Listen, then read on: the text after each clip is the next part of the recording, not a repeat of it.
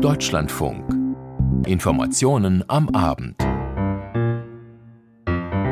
Mit Barbara Schmidt-Matern am Mikrofon einen schönen guten Abend. Zum zweiten Mal jährt sich in diesen Tagen der Beginn des russischen Angriffskriegs auf die Ukraine. Ein Krieg, der Menschenleben kostet und unendlich viel Leid verursacht, der aber auch die damals noch recht neue Ampelkoalition dazu dazu zwang, ihre gesamte Agenda vom Kopf auf die Füße zu stellen. Damals konnte die Ampel noch punkten, trotz Zeitenwende und Energiekrise, weil sie handlungsfähig erschien. Jetzt, zwei Jahre später, wirkt nicht nur die Ampel, sondern auch die deutsche Wirtschaft wie gelähmt. Deshalb heute dieser Weckruf von Wirtschaftsminister Robert Habeck.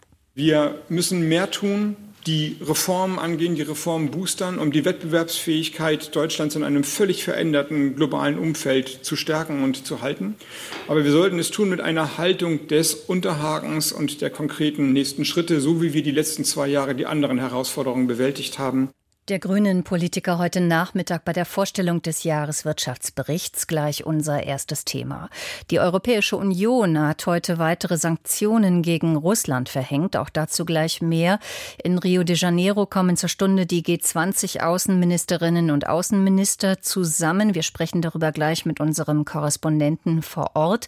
Und in Israel sorgt eine neue Untersuchung über systematische und vorsätzliche sexuelle Gewalt der palästinensischen Terroristen am 7. Oktober des vergangenen Jahres für Aufsehen. Im Hintergrund um 18.40 Uhr blicken wir auf die Mitte der Gesellschaft. Ist sie wirtschaftlich gestresst und politisch unzufrieden? Fragezeichen. Das ist unser Thema ab 18.40 Uhr. Beginnen wollen wir in Berlin, wo in diesen Minuten der Vermittlungsausschuss von Bund und Ländern zusammenkommen soll, im Ringen um das neue Wachstumspaket, mit dem die Ampelkoalition die Wirtschaft wieder in Schwung bringen will. Allerdings sind die Fronten zwischen Bund und Ländern wie auch zwischen Regierung und Opposition so verhärtet, dass eine Einigung heute Abend eher in Frage steht. Hinzu kommt der heute vorgestellte Jahreswirtschaftsbericht. Für den zuständigen Minister Habeck war dieser kein Anlass zur Freude, wie Volker Findhammer berichtet. Die zentrale Aussage des Jahreswirtschaftsberichts war schon kein Geheimnis mehr. Die Wirtschaft wächst in diesem Jahr nur um magere 0,2 Prozent, nachdem das Bundeswirtschaftsministerium im vergangenen Herbst noch von einem Plus von 1,3 Prozent ausging. Die Gründe dafür sind vielfältig, aber auch nur zum Teil hausgemacht, erklärte Bundeswirtschaftsminister Robert Habeck. Der Welthandel entwickelt sich historisch niedrig. Das ist einer der Hauptgründe, warum wir auch gegenüber der Herbstprognose so deutliche Abstriche machen müssen. Dazu kommt, dass die Inflation die Binnennachfrage deutlich gedämpft hat. Dennoch bleibt Robert Habeck verhalten optimistisch. Zum einen, weil der Preiseinstieg im Jahresverlauf auf 2,8 Prozent zurückgehen dürfte und die Energiekosten sich inzwischen annähernd wieder auf dem Niveau vor dem Ausbruch des Krieges in der Ukraine eingependelt haben. Und auf der anderen Seite geht der Wirtschaftsminister auch von einer wieder steigenden Binnennachfrage aus. Dazu haben vor allem die Tarifabschlüsse beigetragen, aber auch eine Reihe von politischen Maßnahmen, beispielsweise die Erhöhung des Kindergeldes oder des Kinderfreibetrags, steuerliche Entlastungen wie die Glättung bei der kalten Progression oder auch Grundfreibeträge, die angehoben wurden. Dennoch bleiben perspektivisch viele Fragen offen. Die größte dürfte der steigende Arbeitskräftemangel sein, der in den kommenden Jahren noch zunehmen wird und demzufolge das Potenzialwachstum der Wirtschaft deutlich eingeschränkt bleibt, sofern da absehbar nicht gegengesteuert wird. Das war die Stelle, wo der Wirtschaftsminister sogleich vom nötigen Reformbooster sprach dass Entscheidungen schneller getroffen werden. Das liegt an uns und in unseren Händen und wir sind ja dabei, das zu tun. Und im Bundestag hatte nahezu zeitgleich Finanzminister Christian Lindner erklärt, nun steht die nächste große Aufgabe vor uns, eine Wirtschaftswende, damit auch die Wachstumsdynamik unseres Landes wieder größer wird. Allein da hat die Koalition bislang auch nicht immer ein gutes Bild abgegeben und in vielen Umfragen massiv an Vertrauen in der Bevölkerung verloren. Da müsse man auch besser werden, betonte Robert Habeck. Vor diesem Hintergrund weist der Jahreswirtschaftsbericht zehn konkrete Handlungsfelder auf, darunter auch die Finanzierungsbedingungen für Investitionen in Deutschland zu verbessern. Jedoch die Frage, wie weitere unmittelbare Schritte für die Entlastung der Unternehmen aussehen könnten, über die sich der Wirtschafts- und der Finanzminister noch nicht einig sind, dazu gab auch Robert Habeck heute keine wirkliche Auskunft. Nur zum Wachstumschancengesetz, das heute Abend im Vermittlungsausschuss beraten wird, sagte Habeck. Die Länder haben ja das auf 8 Milliarden gesamtstaatlich taxierte Wachstumschancengesetz auf 3 Milliarden runterverhandelt. Das ist wenig genug, aber das sollte jetzt auch passieren. Diese Reform droht jedoch am Widerstand der Union zu scheitern oder zumindest auf die lange Bank geschoben zu werden, weil sie ihre Zustimmung von der Rücknahme der geplanten Einsparungen beim Agrardiesel abhängig macht. Zu einem Drittel soll dieser Betrag durch eine Erhöhung des Agrardiesels finanziert werden. Und deswegen ist es einfach der falsche Ansatz. Sagte Thorsten Frei, der parlamentarische Geschäftsführer der Unionsbundestagsfraktion im ZDF. Dagegen können die SPD-geführten Bundesländer mit dem Kompromiss leben, wie Manuela Schwesig, die Ministerpräsidentin von Mecklenburg-Vorpommern am Morgen im Deutschlandfunk erklärte. Und der Agrardiesel ist gar nicht Bestandteil des Wachstumschancengesetzes, sondern eines anderen Gesetzes. Und das ist auch die Kritik, die in deutlichen Worten von den Wirtschaftsverbänden kam, dass die Union gerade dabei sei, pragmatische Lösungen für die Entlastung der Wirtschaft zu verhindern, sofern sie an ihrem Widerstand festhält. Informationen von Volker Fintermer und zu diesem Thema hören Sie bei uns im Deutschlandfunk auch einen Kommentar ab 19.05 Uhr. Und noch mehr Details zu den düsteren Wirtschaftsaussichten und warum sich die Ampel so schwer tut, gegenzusteuern, gibt es in unserem DLF-Podcast Der Tag. Er steht abrufbar in unserer DLF-Audiothek-App. Und damit nach Brüssel. Beim Thema Munitionsbeschaffung tritt die Europäische Union weiterhin auf der Stelle, wenn es um konkrete Hilfe für die kriegsgeschundene Ukraine geht. Kurz vor dem zweiten Jahrestag des Krieges in der Ukraine ist es der Europäischen Union bzw. ihren Botschaftern heute aber immerhin gelungen, sich auf neue Sanktionen gegen Russland zu einigen. Die Mitgliedstaaten haben sich unter anderem darauf verständigt, noch mehr Einreisesperren zu verhängen und Vermögen einzufrieren. Klaus Räme berichtet. Noch vorgestern war Josep Borrell, der EU-Außenbeauftragte, vorsichtig, als es um das 13. Sanktionspaket gegen Russland ging. I hope it will be approved before the 24th Hoffentlich wird es vor dem 24. Februar beschlossen, sagte Borrell und meinte damit natürlich auch den symbolischen Wert am zweiten Jahrestag des russischen Überfalls auf die Ukraine. Nach der Sitzung der EU-Botschafter heute Vormittag schrieb Borrell auf X, We have a deal. Man habe sich geeinigt. Auch Kommissionspräsidentin Ursula von der Leyen begrüßte die Maßnahmen. Sie erklärte, man müsse die Kriegsmaschine Putins weiter schwächen. Neben weiteren individuellen Listungen steht der Kampf gegen Sanktionsumgehungen im Mittelpunkt. Mit fast 200 neuen Einträgen sind nun rund 2000 Personen und Organisationen auf Listen mit Einreisesperren belegt, ihre Vermögenswerte in der EU sind eingefroren. Langwierige Verhandlungen hatten während der Einigung auf die letzten Sanktionspakete gezeigt, dass ein Konsens aller 27 Mitgliedsländer immer schwieriger zu erreichen war.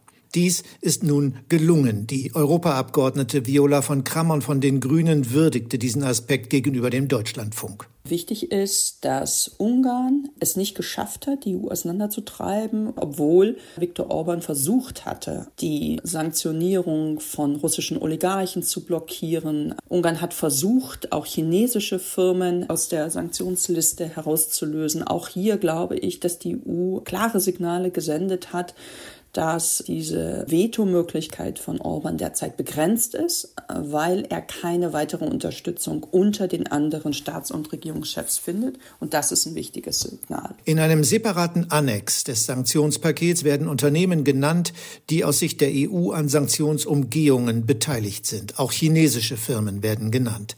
Die Lieferung von militärisch nutzbaren Gütern und von Technologie aus der EU ist für diese Unternehmen verboten. Insbesondere gilt das für Bauteile, die für die Produktion von Drohnen gebraucht werden. Der FDP-Europaabgeordnete Moritz Körner spricht mit Blick auf die neuen Sanktionen von Nadelstichen. Insgesamt ist das Sanktionspaket aber nicht ausreichend. Statt symbolischen Bestrafungen sollten die in der EU eingefrorenen Gewinne der russischen Zentralbank schnellstmöglich an die Ukraine überwiesen werden. Dies würde uns finanziell entlasten, die Ukraine unterstützen und Putin schmerzen. Doch darüber gibt es noch keinen Konsens im Kreis der 27 EU-Partner. Die Gewinne der in Westeuropa eingefrorenen Milliardenwerte der russischen Zentralbank werden derzeit auf einem Sperrkonto separat festgehalten. Ob sie der Ukraine für die Beseitigung von Kriegsschäden zur Verfügung gestellt werden sollen, ist rechtlich und politisch noch umstritten. Das 13. Sanktionspaket wird nach dem Beschluss der Botschafter heute nun in einem schriftlichen Umlaufverfahren offiziell verabschiedet. Dann kann es pünktlich zum Jahrestag in Kraft treten. Aus Brüssel Klaus Remme. Gerade erst hat die Witwe von Alexei Nawalny angekündigt, den Kampf ihres verstorbenen Mannes gegen das Putin-Regime fortzuführen. Und ein Zeichen setzt Julia Nawalnaja in diesen Tagen ja auch mit ihrer Präsenz auf dem europäischen Parkett. Am Freitag, als die Todesnachricht kam, war sie zu Gast auf der Münchner Sicherheitskonferenz. Und die Witwe wird nun auch in der kommenden Woche im Europäischen Parlament erwartet. Dort soll Julia Nawalnaja bei einer Plenarsitzung in Straßburg zur Welt sprechen, wie die EU-Parlamentspräsidentin Roberto Metzola heute auf dem Netzwerk Twitter oder X, wie es heute heißt, mitteilte. Auch der Deutsche Bundestag hat heute des toten Alexei Nawalny gedacht und zugehört hat Steffen Wurzel. Alexei Nawalny war ein außergewöhnlich mutiger und aufrechter Mensch. Mit diesen und ähnlichen Worten würdigten die Rednerinnen und Redner fast aller Fraktionen und Gruppen den Ende vergangener Woche unter unklaren Umständen gestorbenen russischen Regimegegner. Wir verneigen uns respektvoll vor diesem Mut. Es war ein Mut, Volker Ulrich, Außenpolitiker der CSU. Für demokratische Überzeugungen, für Freiheit und für ein Russland ohne Korruption. Norbert Röttgen forderte in der Bundestagsdebatte erneut eine härtere Gangart gegen die russische Führung. Die Einbestellung des russischen Botschafters ins Auswärtige Amt reiche nicht, sagte der CDU-Außenpolitiker. Nötig sei ein deutlicheres Bekenntnis der Bundesregierung gegenüber der von Russland angegriffenen Ukraine. Putin muss diesen Krieg verlieren. Es muss von der gesamten Bundesregierung und von allen Mitgliedern unter Einschluss des Bundeskanzlers so als das Ziel deutscher Politik gesagt werden, meine Damen und Herren. Das beeindruckt Putin. Dass Russlands Staatschef Wladimir Putin verantwortlich sei für den Tod Alexei Nawalnys, das betonten in der aktuellen Stunde Vertreterinnen und Vertreter fast aller Parteien, bis auf die AfD und das Bündnis Sarah Wagenknecht. Sie benannte in ihrer Rede den russischen Staatschef nur indirekt als Verantwortlichen für den Tod Nawalnys. Stattdessen warf Wagenknecht den Regierungsparteien und der CDU-CSU Scheinheiligkeit und Doppelmoral vor. Wenn Ihnen Freiheit und Menschenrechte wirklich wichtig wären, warum kommt von Ihnen kein Wort zu Julian Assange, über dessen Schicksal jetzt hier heute in London verhandelt wird, der seit fünf Jahren in einem britischen Hochsicherheitsgefängnis festgehalten wird, unter unerträglichen Haftbedingungen, der inzwischen auch so krank ist, dass in Frage steht, ob er die nächsten Monate überleben wird. Jürgen Braun von der AfD verglich die Oppositionsarbeit von Alexei Nawalny mit der Arbeit seiner Partei. Der russische Regimegegner habe sich in seiner Heimat für ähnliche Dinge eingesetzt wie die AfD in Deutschland, etwa gegen Überfremdung, gegen den Bau neuer Moscheen und gegen Korruption in der Regierung.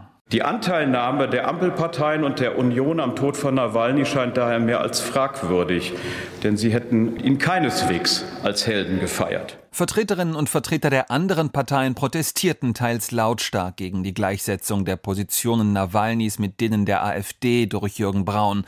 Renate Alt von der FDP. Herr Braun, es ist beschämend, wie Sie diese traurige Situation missbrauchen für Ihre eigene Propaganda.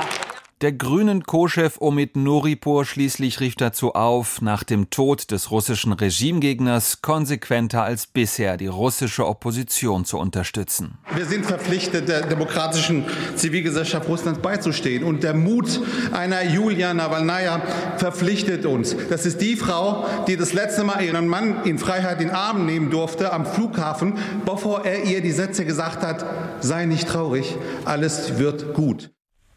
Aus Berlin war das ein Bericht von Steffen Wurzel aus unserem Hauptstadtstudio.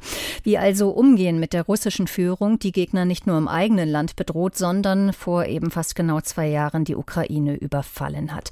Dieser Angriffskrieg wie auch der Krieg im Nahen Osten prägen zur Stunde das Treffen der G20 Außenministerinnen und Außenminister in Brasilien. G20, das sind die führenden Industrie- und Schwellenländer, eine Gruppe, in der die Länder des sogenannten globalen Südens seit einiger Zeit deutlich selbstbewusster auftreten. Vor Ort beim G20-Treffen in Rio ist mein Kollege Stefan Detjen. An Sie die Frage, worüber konkret wollen die Außenministerinnen und Außenminister heute sprechen?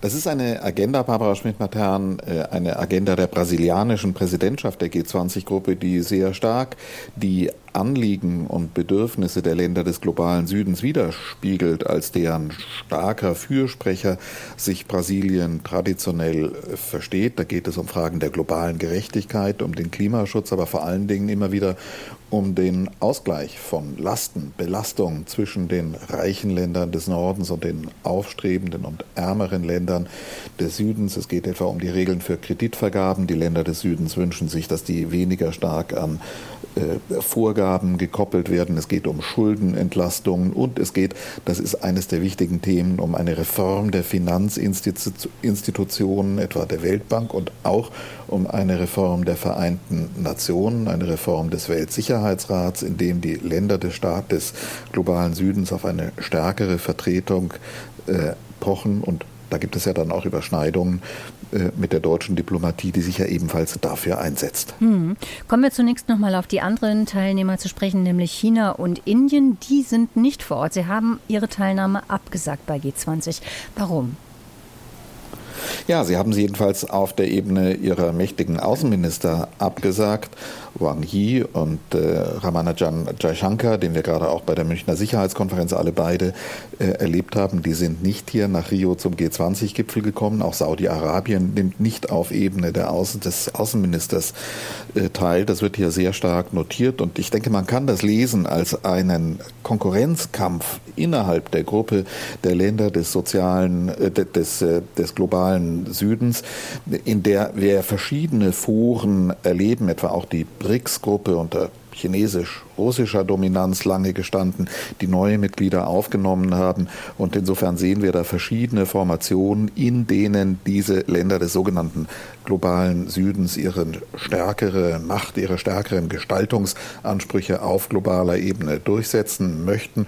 Und äh, man kann das sicherlich als ein Signal lesen, dass diese Länder, ähm, äh, China, Saudi-Arabien, äh, Indien, da den starken Geltungsanspruch Brasiliens vielleicht auch ganz symbolisch etwas dämpfen wollen, indem sie ihre Außenminister nicht hierher schicken. Mhm. Mit dabei ist hingegen im Kreise der G20 Russlands Außenminister Sergei Lavrov. Wie wird er empfangen? Ja, der wird äh, sicherlich freundlich empfangen werden. Für den ist äh, die Teilnahme an diesem G20-Gipfel der Abschluss einer Lateinamerika-Reise. Er war bei verbündeten Ländern, bei in Venezuela, in Kuba, in Nicaragua gewesen. Und äh, für Lavrov, für Russland ist das immer wieder auch eine Gelegenheit für die eigenen Positionen zu werben. Es gibt äh, dann sozusagen Randevents, Abendessen. Da sitzt er dann jedenfalls nicht am Tisch der westlichen Staaten, aber nutzt das sicherlich dann, um viele Gespräche mit anderen Ländern zu sprechen, um deren Gunst, um deren Zustimmung Russland wirbt. Hm. Wir haben nicht mehr viel Zeit, Herr Detchen. Kurz noch die Nachfrage. Deutschlands Glaubwürdigkeit äh, ist angekratzt, vor allem bei den Staaten des sogenannten globalen Südens. Was steckt da dahinter? Ja, das bezieht sich natürlich auf den, auf den Nahostkonflikt. Deutschland hat ja lange in diesen Ländern seit, des, seit dem russischen Überfall auf die Ukraine dafür geworben, regelbasierte Ordnung, das Völkerrecht anzuerkennen. Da hat sich die Stimmungslage, seitdem sich Deutschland nach dem 7. Oktober, dem brutalen Überfall der Hamas auf den Süden Israels so deutlich an der Seite Israels positioniert hat, hat sich die Stimmung geändert. Deutschland, die Vereinigten Staaten sind wieder stärker mit dem Vorwurf der Doppelmoral, der einseitigen Stellungnahme äh, zugunsten Israels konfrontiert und äh, das wird sicherlich auch die Stimmung hier prägen. Dankeschön für diese Informationen live aus Rio de Janeiro, Stefan Detjen. Und wir bleiben thematisch im Nahen Osten. Israelische Sicherheitsbehörden untersuchen dort schon seit Monaten die gezielte sexuelle Gewalt, die die palästinensischen Terroristen am 7. Oktober an Jüdinnen und Juden verübt haben. Jetzt gibt es auf eine neue Untersuchung eines israelischen Dachverbandes von Beratungsstellen für Opfer von sexueller Gewalt. Und was bei diesen neuen neuen Bericht jetzt herausgekommen ist, berichtet aus Tel Aviv Benjamin Hammer. In manchen Fällen mussten die Partner der Opfer den sexuellen Missbrauch ihrer Liebsten mit anschauen. Im gleichen Raum und kurz vor der eigenen Ermordung. Die Täter hätten damit den Schmerz und die Entwürdigung noch verstärken wollen. So steht es im Bericht des Dachverbandes von Beratungsstellen für Vergewaltigungsopfer in Israel. Die sexuellen Gewalttaten des 7. Oktobers seien keine Einzelfälle, sondern systematisch und vorsätzlich gewesen. Die Hamas hat sexuelle Gewalt am 7. Oktober wiederholt bestritten. Auch Medien wie die New York Times sind aber nach Recherchen zum Ergebnis gekommen, dass es sie gab. In Israel herrschte lange Zeit Frust und Entsetzen darüber, dass die Vereinten Nationen, so die Wahrnehmung, das Thema nicht ernst genug nehmen. Ende Januar war die UN-Sonderbeauftragte für das Thema sexuelle Gewalt, Pramila Patton, nach Israel gereist. Damals sagte sie den Opfern, sie sei gekommen, um ihnen in aller Vertraulichkeit zuzuhören. Aus Tel Aviv berichtete Benjamin Hammer. In London bangt unterdessen Julian Assange weiter um seine Zukunft. Vor dem High Court in London, einem der höchsten Gerichte im britischen Königreich, versuchen die Anwälte des Whistleblowers derzeit, dessen Auslieferung an die USA zu verhindern. Die Vereinigten Staaten werfen Assange Spionage vor, nachdem der gebürtige Australier vor Jahren Menschenrechtsverletzungen der US-Armee im Irak enthüllt hatte. Gestern hatten die Anwälte von Assange das Wort. Heute werden die Vertreter der USA vor Gericht angehört. Wann dann die Entscheidung über eine Auslieferung, über eine mögliche Auslieferung fällt, das könnte eine Frage von Stunden sein, aber auch von Wochen. Gehen wir also zunächst zur anderen Frage. Christine Heuer in London, mit welchen Argumenten sind denn die USA heute bei der Anhörung aufgetreten? Tut mir leid, eine ganz kurze Korrektur. Die Anhörung ist inzwischen zu Ende. Die, Anwäl äh, die Richter haben gesagt, dass heute keine Entscheidung äh, fällt äh, und dass sie zu einem späteren Zeitpunkt entscheiden werden. Das ist jetzt die jüngste Information, die wir haben. Die US-Anwälte haben heute gesagt, der Prozess sei nicht politisch motiviert. Assange sei nicht wegen seiner politischen Meinung angeklagt, sondern weil er Geheimdaten unredigiert veröffentlicht und damit Menschenleben gefährdet habe. Er habe äh, Chelsea Manning seinerzeit ermutigt und gedrängt, Computer des US-Militärs zu hacken.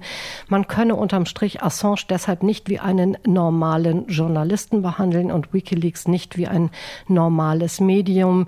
Die US-Anwälte verweisen in diesem Zusammenhang auch darauf, dass Medien, die die Dokumente redigiert veröffentlicht haben, nicht angeklagt worden sind. Sie sagen gerade, Assange muss weiter auf eine Entscheidung warten. Gibt es denn Anhaltspunkte, wie schnell diese Entscheidung jetzt fallen könnte?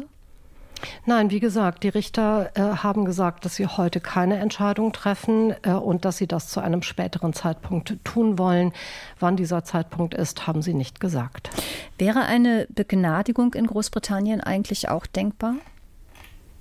Es ist ja kein britisches, sondern ein US-amerikanisches Strafverfahren. Also nein, das wäre nicht denkbar. Was eventuell denkbar wäre, ist eine Einigung hinter den Kulissen. Im besten Fall könnte ein Deal herauskommen, bei dem Assange freigelassen wird und zum Beispiel in seine australische Heimat ausreisen dürfte. Die Australier haben schon gesagt, sie würden ihn gerne aufnehmen.